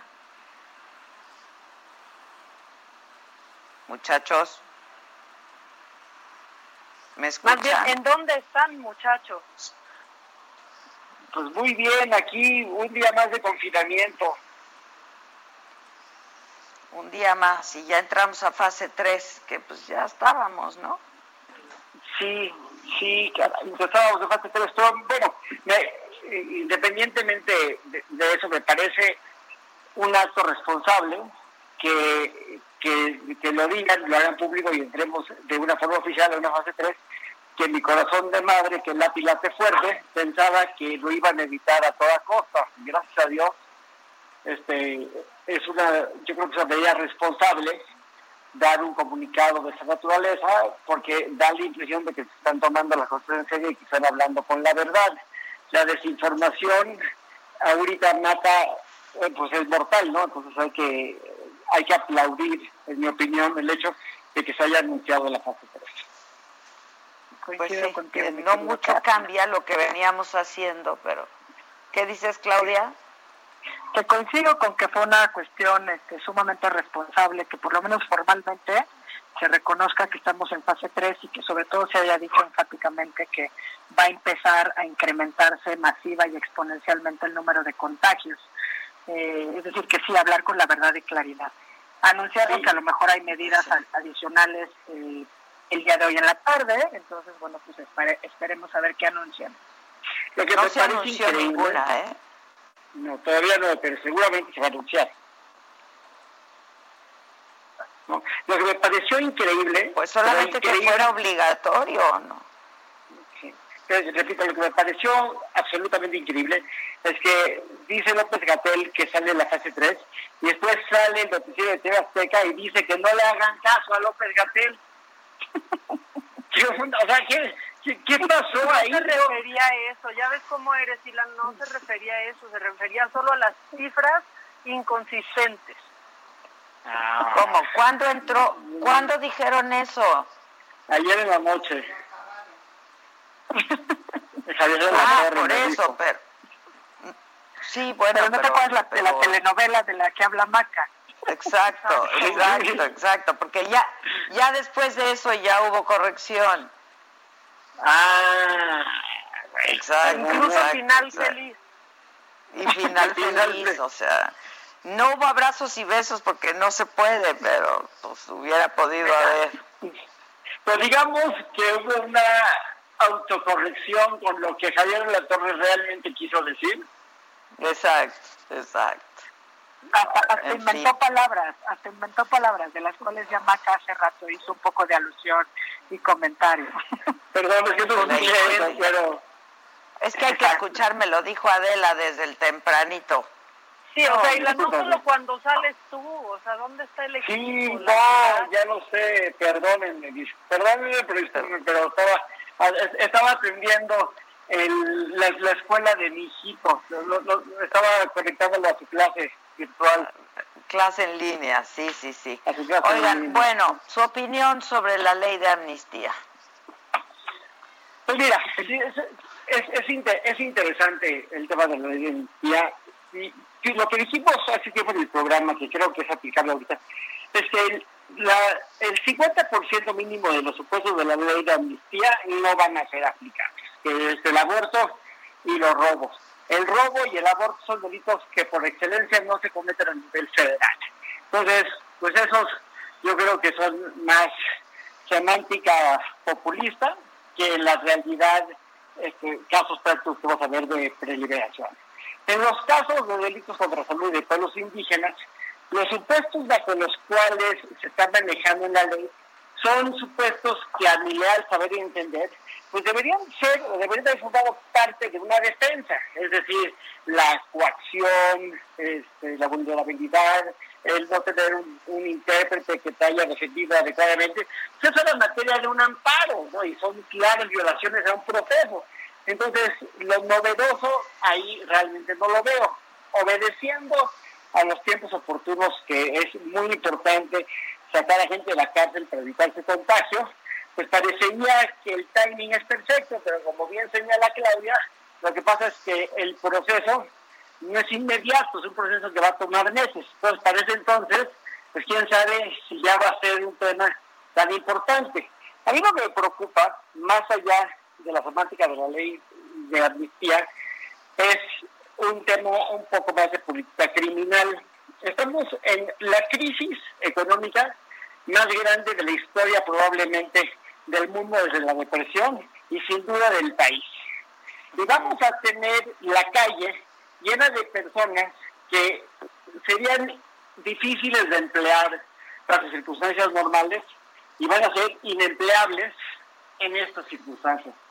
Entonces vamos, yo creo que a, a colación de esta ley de amnistía o de estas liberaciones, a generar un estado dramático de inseguridad en la calle. Y eso para mí es sumamente preocupante. No sé qué piensa mi queridísima colega y admirada Claudia Aguilar. Gracias, Claudia. Oye, yo me parece muy bien que hayas retomado que nosotros este, hace ya un tiempo platicamos sobre el tema de amnistía eh, aquí con, con Adela y que en este momento, pues la verdad sí me permito eh, considerar a priori, con independencia de las bondades que podamos abonar en torno a esto, pues que es un tema de oportunismo y sumisión la aprobación de la ley de amnistía, que además para hacer frente a este tema, como bien señalas, es un mecanismo ineficaz. ¿Por qué digo que es, es una sumisión? Pues porque todo esto, el llamado a que se aprobara el proyecto de ley de amnistía que se había aprobado en la Cámara de Diputados desde el año pasado, pues sale en una matutina para variar, ¿no? El 15 de abril. Y como bien señala eh, mi querido amigo Kat, dice que pues es un tema ante todo de política criminal. Y lo primero que hay que distinguir, y sobre lo cual estoy absolutamente de acuerdo porque es un tema de derechos humanos, es que efectivamente hay un tema de hacinamiento en los centros penitenciarios en nuestro país. Y eso claramente viola todos los derechos de las personas privadas de la libertad. Y entonces, en ese sentido y en el contexto que estamos viviendo, pues evidentemente adquiere el carácter de una medida humanitaria la liberación de estas personas, ¿no? Porque pues las condiciones de reclusión pues claramente facilitan o contribuyen al contagio acelerado de la enfermedad. ¿Por qué? Porque ya se ha constatado además en otros países donde ni siquiera tienen las mismas condiciones de hacinamiento y además pues esa situación puede poner en peligro también la salud de la población adyacente a estos centros de reinserción social, como puede ser el personal que además labora en esos centros o quienes se acercan a los mismos para prestar los, los servicios esenciales, incluso los servicios de salud, porque bueno, pues también tendrían que estar garantizadas las condiciones. Y eso pues genera que su situación se torne de particular vulnerabilidad frente a este tipo de contingentes sanitarias como la que estamos viviendo, más que como dicen eh, al inicio de, nuestra participación el día de hoy, pues se menciona que estamos en fase 3, ¿no? Entonces, ¿cuál es la obligación del Estado? Pues desde luego salvaguardar principalmente a la población en situación de vulnerabilidad con, frente a esta pandemia y la, con independencia de si la situación de vulnerabilidad deriva de que estás privado de tu libertad, ¿no? Es decir, el Estado es el primero obligado a garantizar su vida, la integridad y la salud, y si no lo puede hacer, pues efectivamente se ve obligado a encontrar una alternativa. ¿No? La vida, la salud y la dignidad de las personas eh, pues van primero. Eh, no sé si quieren adicionar algo, mi querido Elan. Quiero reforzar tus sabias y acertadas palabras, admirada amiga. Efectivamente, creo que ese es un tema que, que ha salido de contexto, inclusive ha salido de contexto por admirados y respetados colegas, donde el argumento es tenemos que respetar el derecho de las víctimas, porque pues cómo vamos a sacar a estas personas de las cárceles. Todo eso pues tiene una cierta lógica.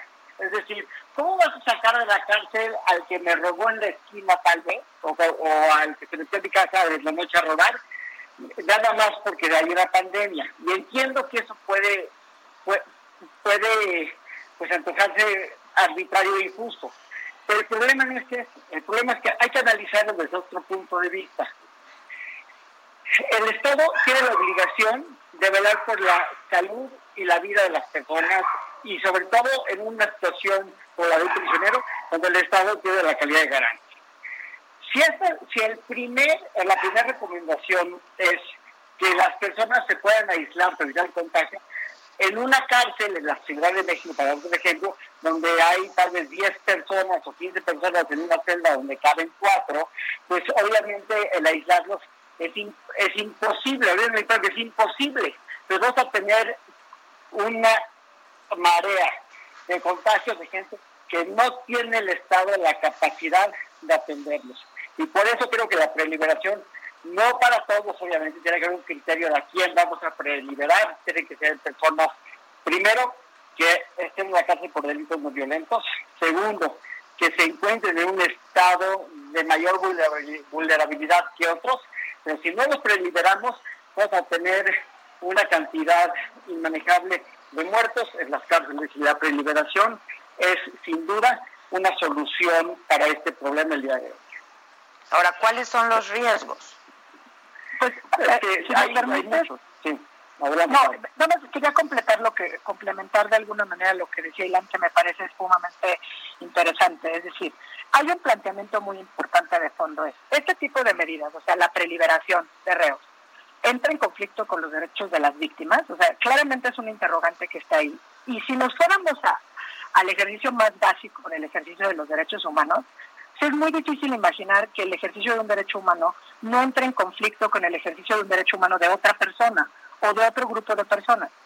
Lo que sí debemos tener presente es que en el contexto del derecho penal, las víctimas tienen derechos humanos que deben ser protegidos, como bien decía hace unos instantes Dylan, pero estos desde luego que no son absolutos, ni tampoco comprenden el derecho a la pena o a la retribución, como si a la reparación, que es ahí donde todavía no hemos acabado de evolucionar como, como sistema jurídico, ¿no? Y, y mi crítica al principio era de, ¿qué puede hacer el presidente? ¿no? O sea, el presidente tiene a su disposición una figura prevista constitucionalmente, y bueno, más bien una figura prevista, que es la del indulto. Y la puede otorgar de conformidad con lo que está previsto en el Código Penal Federal, pero también en la Ciudad de México. Que, que, tiene- ya dijo Monreal que la va a aplicar si no avanza la amnistía, la ley de amnistía. Que bueno, pues ya avanzó, ya nada más habría que la tenga que firmar y publicar el, eh, y mandar el, firmar el presidente, ¿no? Y pues aplicar. Somos Pero acuérdate, hoy dijo el presidente que antes, antes en el Senado y en diputados hacían B, pero que ya no. No, Lo ya no dijo- hacen- ya no. Ahora ya no dicen no. eso. Lo dijo, ahora dicen va, este, lo dijo esta mañana, sí, lo, lo dijo esta mañana. Pero lo que dice Claudia es, es muy importante. A ver, el indulto es un mecanismo que funciona. ¿Y qué es el indulto, Claudia, para nuestros audioscuchas? Pues lo que queremos es, es el perdón del presidente, ¿no? Así es. Es una facultad que tiene, ¿no? Entonces, pues sí lo podría hacer. También podría tener medidas de libertad condicionada de libertad anticipada, ¿no? ¿Por qué? Porque eso, como dices tú, es aplicable a quienes no representan un riesgo, o a lo mejor que ya hayan cumplido el 70% de la pena impuesta por delitos dolosos, o el O sea, 50% cuéntame de toda de delitos culposos. Claro, pero justamente como estamos pensando en este tema de derechos, de qué es lo que está pasando. Pero además la crítica era también como a la ley de amnistía, ¿no? ¿Por qué? Porque la ley de amnistía no es un mecanismo eficaz. Pues, incluso por los plazos, ¿no? O sea, si bien ya sumisamente dicen, ok, la vamos a publicar, se aprueba en el Senado el día de ayer, ya está el dictamen, que lo firmen, que se integre la comisión, que se presenten las peticiones y que dentro del plazo de cuatro meses se resuelva, pues en, un mundo ideal esperemos todos están saliendo por lo menos de la crisis más grave de la pandemia, ¿no? Eh, o sea, al final del día lo que están sometiendo pues no es propiamente una amnistía en el sentido más puro que ya habíamos discutido también en este espacio hace algunos meses. ¿No? Eh, sí es un hecho que, por ejemplo, la representante de la Oficina de México del Alto Comisionado de las Naciones Unidas para los Derechos Humanos alentó al Senado a aprobar con la mayor celeridad posible la minuta. ¿no? ¿Por qué? Porque se los había enviado desde diciembre del año pasado a la Cámara de Diputados. ¿no? También habían hecho en la oficina de la alta comisionada, había hecho exhortativas a los gobiernos y a todas las autoridades competentes a que procedan con rapidez a fin de reducir el número de reclusos, particularmente en lo que respecta a las personas vulnerables, que volvemos al tema que había puesto Ilan sobre la mesa, ¿no? Al grupo de personas en situación de vulnerabilidad. ¿no? Pero pues la verdad es que esto pues no provee una solución alguna ante la pandemia, debido precisamente al tiempo que llevará su implementación. ¿no? Son 60 días a partir de su publicación para crear una comisión para su aplicación y para que se determine a partir del Consejo de la Judicatura Federal quiénes son los jueces federales que van a ser competentes en la materia. Que va a ser la comisión a la cual se va a tener que aplicar y va a ser un proceso que va a ser tal vez ineficaz. Desde luego. Lo cual nos lleva en la preliberación, pues quién va a realizar la preliberación. Juzgadores que tal vez ahorita no están trabajando por la misma pandemia. Entonces, se, antoja un poco difícil dentro de la praxis de cómo lo van a llevar a cabo. Pero lo que sí es indispensable es que tienen que sacar a gente de la cárcel para que no se les mueran los reos. Punto. Y, y además, eh, retomando un poco lo que decías, Ilan, al inicio, ¿no? Decías, o sea, estamos hablando de amnistía con difíciles riesgos de implementación, preliberación de re- reos y colisión probable de derechos humanos con las víctimas, y no estamos hablando de lo que de verdad tendríamos que hacer, ¿no? Hay que aprobar medidas de política fiscal y económica, que puedan tener por objeto aminorar el impacto de la presente crisis epidemiológica. ¿Por qué? Porque pues lo que hemos planteado, ¿dónde está la izquierda? ¿Por qué no hay transferencias o apoyos a toda la población que garanticen ese famoso mínimo vital durante si, empezamos a rastrear las agendas políticas o de campaña, se hablaba de mínimos vitales, de rentas eh, mínimas o de rentas vitalicias, eh, es decir, o sea, hablábamos como que de un ingreso mínimo vital prácticamente para todos y no lo estamos haciendo. Eh, y, no lo estamos haciendo nosotros, siendo que muchos gobiernos de todo el mundo, con independencia de su ideología política, sí han anunciado la implementación de este tipo de políticas. El problema es que cada 24 horas el gobierno, que no es una apología del gobierno, pero pues simplemente es un señalamiento, cada 24 horas el, el, gobierno despierta a otra película de terror y cada película de terror es más trágica que la anterior. El día de ayer, independientemente de la declaración del presidente de que pues entonces el petróleo nos viene como anillo al dedo, en la realidad, administrar estas realidades con los problemas que ya tenía antes de la pandemia son terribles. Ahora resulta que hay que pagarle al, al consumidor para que se lleve el petróleo.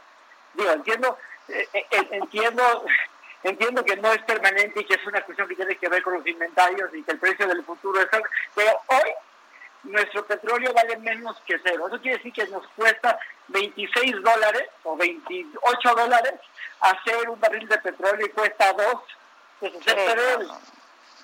y, y, ahí sí sería como que casi criminal la, la, la obstinación del presidente, por ejemplo, de la refinería Dos Bocas, ¿no?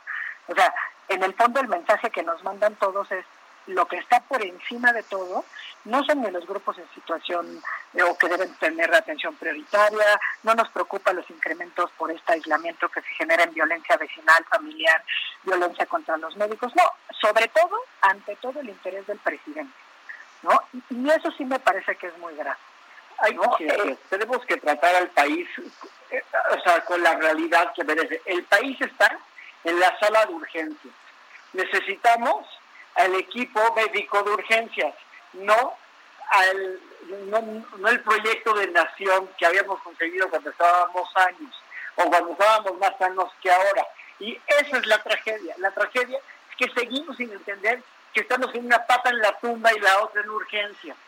Y si no lo medimos ante esta realidad, las consecuencias van a ser dramáticas. Y, sí. y atendiendo a eso que dice Silán de que estamos en urgencia, sí hay herramientas. Es decir, eh, eh, por ejemplo, sabemos que el Poder Legislativo es el único órgano capaz de adecuar el marco legal para enfrentar la, esta adversidad. Me refiero a la crisis económica. Desde marzo, la Cámara de Diputados aprobó reformas a la Ley Federal de Presupuesto y Responsabilidad Hacendaria y a la Ley Federal de Deuda Pública que le permitían al Ejecutivo solicitar montos adicionales de financiamiento por una cantidad de 180.733 millones de pesos. Y sin embargo ese dictamen no fue aprobado por el Senado. ¿no? Entonces, oye, si tú tienes los instrumentos, ¿por qué no actuar con la responsabilidad que la crisis nos obliga a actuar con responsabilidad o que nos exige en este momento? ¿no? Entonces, eh, yo, yo sí creo que como reflexión habría que pensar es qué bueno que tengamos por lo menos mecanismos que pueden llegar a servir como incentivos, como la ley de amnistía o inclusive la preliberación de reos, para que pues para que las propias autoridades locales adopten medidas en este sentido.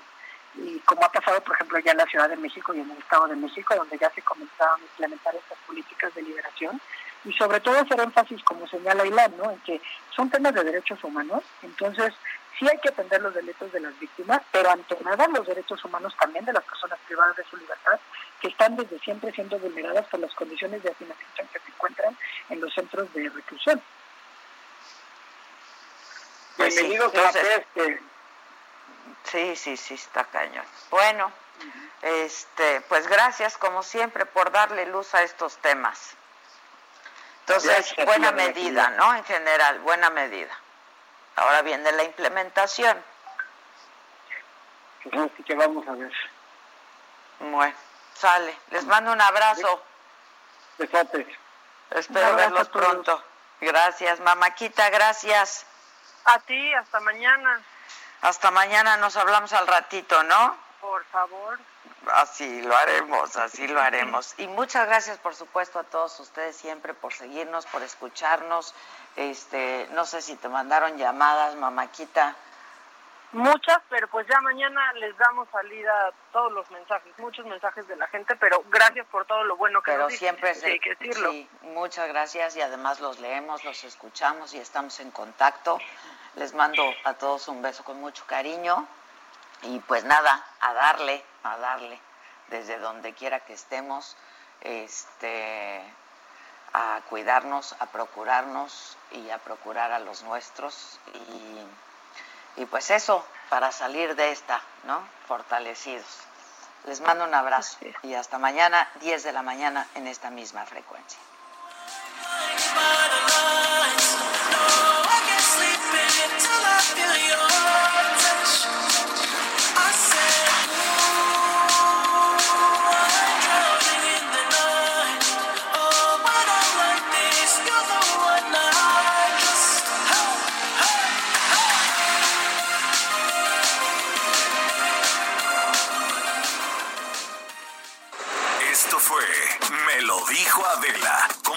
¿Cómo te enteraste? ¿Dónde lo oíste? ¿Quién te lo dijo?